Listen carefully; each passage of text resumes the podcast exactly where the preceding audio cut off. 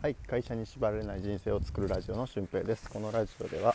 輸入ビジネス、ブログ、コンサルティング、さまざまな収入をパソコン1台で確立している、えー、俊平がお送りするラジオです。主に会社に縛られないノウハウや思考方法を発信していくラジオとなってます。えー、今回はコンサル費用を払う理由について、えー、お話ししたいと思います。えコンサルティングっていうのはうん、誰かに指導してもらって、えー、その指導の対価としてお金を支払って、えー、教えてもらうという方法なんですけど、うん、このコンサル費用に関して、まあ、いろんな物議を醸しているんですよね。詐欺まがいなコンサルティングももちろん、うん、中にはありますし、えー、そうでないところもあるんですけど、まあ、このコンサル費用を払うえー、理由について今回はお話ししたいと思います、うん、私も輸入ビジネスを始めたりとか、えー、輸入ビジネス輸入ビジネスを始める時にはコンサルを受けました、うん、同級生のメンターが、えー、指導してくださって、うん、3ヶ月で月利11万。で7ヶ月目には週に3時間の作業量で月利19万というふうな、えー、結果を出すことができました、うん。まあ、これは、あの、もう100%と言っていいほどメンターがいないとできていない、ね、ことなんですよ、うん、自分1人でやってたら、えー、っと自分1人で独学で輸入ビジネスをしてた頃は利益が3万円ぐらいにしかならなかったんですけど、うん、教えてもらって3ヶ月で、え11万円に行くことができました。でそれって、えー、その同じ経験をしているからえー、自分もやりやすい部分もありましたしそれがなんか適当なコンサルティングとかだと絶対に結果は出ません。でも同じ境遇で同じビジネスを、えー、やるってなった時にその人が行ってる努力も分かりますし、うん、指導の熱とかでもああいけるなっていう風なことは感じれるんですよね。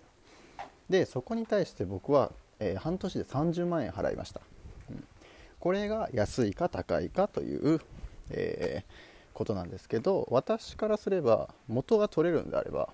全然高くないと思うんですよ、うん、半年で30万。で30万円以上の利益を出せるんであればそれって高くないですよね。だってもともとゼロだったものがプラスになるんですからそれって高くないんですよ、うん、でもそれであ高いなみたいな。30万払って無理だったらもう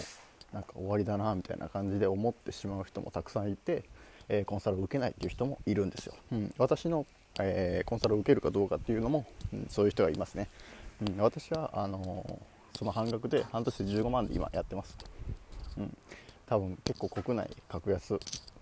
レベルのコンサルティングなんですけど、うん、サポートはでもまあ手厚いですよ、うん、めちゃくちゃ手厚くサポートはしますんで、まあ、また興味ある人は言ってきてほしいなっていう感じなんですけど、まあ、その宣伝ではなくて、えー、逆に低すぎても問題なんですよね。低すぎると始めやすいけど、